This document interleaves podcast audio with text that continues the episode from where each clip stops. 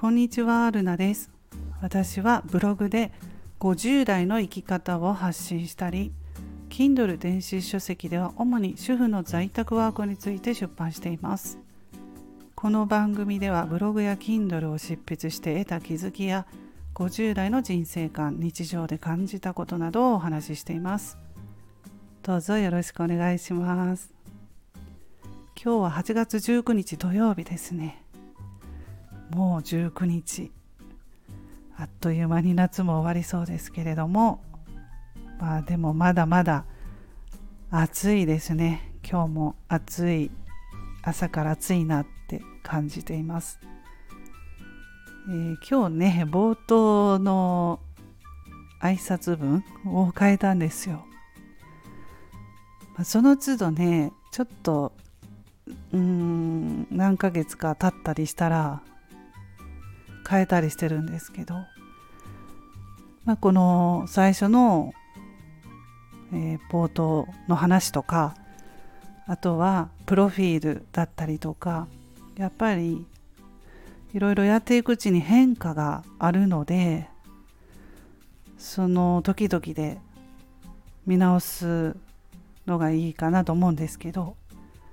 皆さんはどうでしょうか？プロフィールとかもちょこちょこ変えてますか？ロフィールも難しいですよね。考えて、まあ、自分はアピールするんだけれどもそのやっぱり文章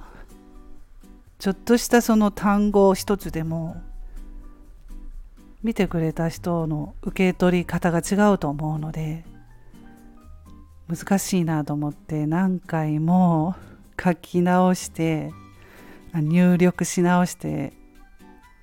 考えてますね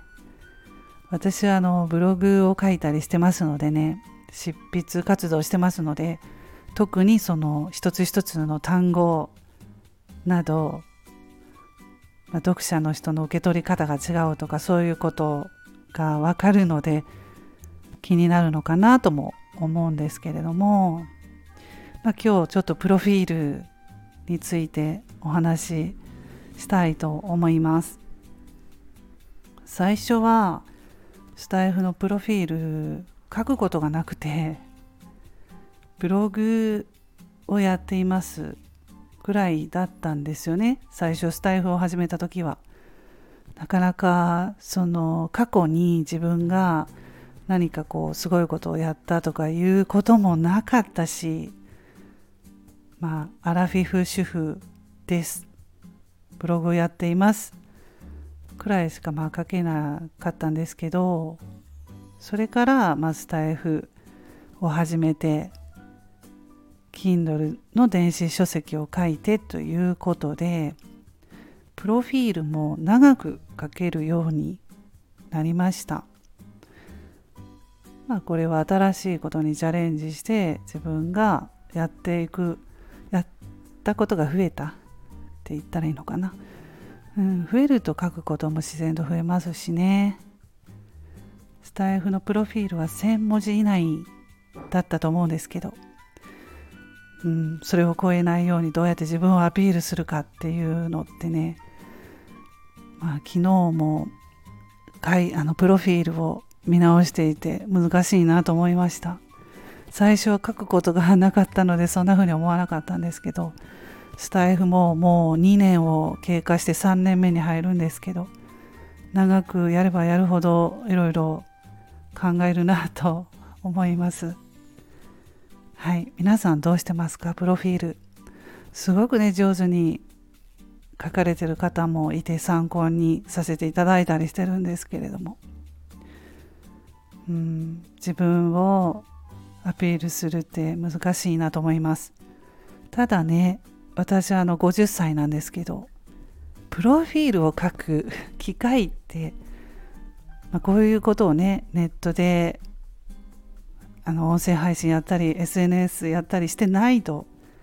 プロフィールを書く機会なんてほとんどないと思うんですよ。なのでうん本当あのいい機会というかプロフィールを考えるなんてことがねこういうネットで発信してるので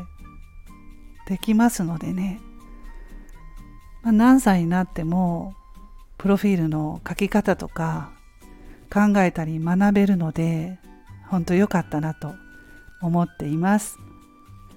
はいまあその都度ねいろいろ変えていきたいと思いますので、まあ、スタイフで話した冒頭の話もまた変えるかもしれませんけどうんまあ変化がねあったりとかちょっとこれはあんまりいいかなと思ったら変えていくのがいいかなと思います。